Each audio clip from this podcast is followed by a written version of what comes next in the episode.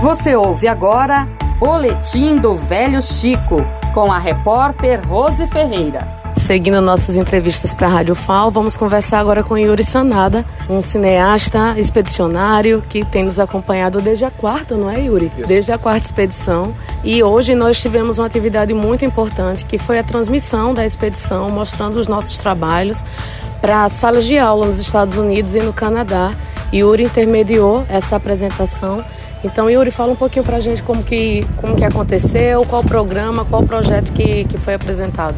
Existe uma ONG americana, uma entidade né, americana canadense, do Joe Grabowski, que é, chama-se Exploring by the City of Your Pants, é um nome meio complicado. Em todo caso, o que eles fazem é, eles fazem transmissões de, de expedições como essa, né? Então, da Antártica, de estação espacial, do meio do, do oceano, para salas de aula, diretamente. Então, a criança interage com o expedicionário, quem está no campo.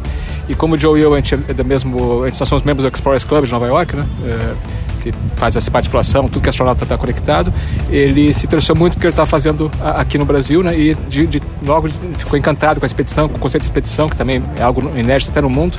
E aí a gente fez esse, essa primeira aula que foi muito bacana.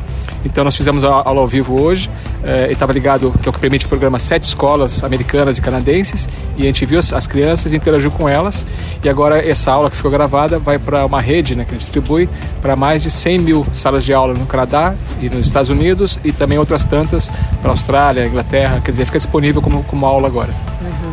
E como você vê a, a importância do que aconteceu hoje, como você avalia essa internacionalização, que essas crianças que muitas vezes nem conhecem o Brasil, né? Imagina o Rio São Francisco, o Baixo São Francisco, como você avalia essa transmissão? É maravilhoso. Imagina você, teve uma pergunta muito bacana, da Connect Cut, eu acho, uma criança, ela estava na sala de aula, apareceu no vídeo, a sala toda atrás, perguntou pra gente como é que a gente faz aqui quando neva no Rio.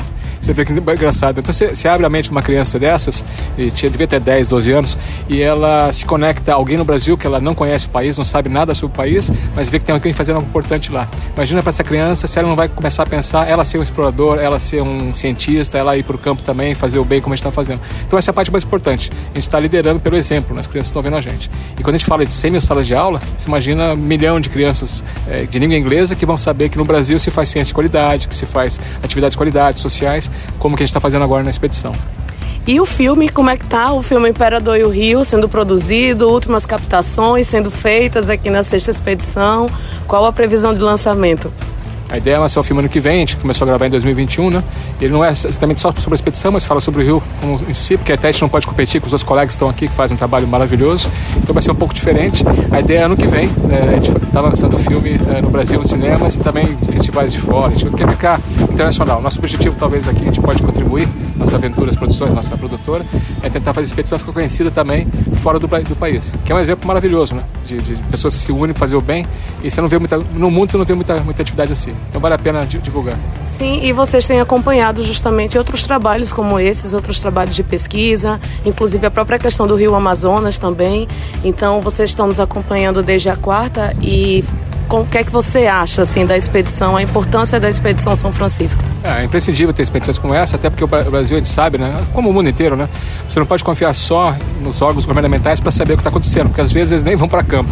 Essa expedição, porque vai para o campo e fala com as pessoas diretamente ligadas, comunidades, e pega de primeira mão o que elas necessitam, e, e, isso depois ajuda a transformar em políticas públicas, é essencial. Eu acho que isso aqui tinha que ser, acontecer não só no São Francisco, mas no Baixo São Francisco, mas em todo o Brasil, não só nos rios, em qualquer lugar.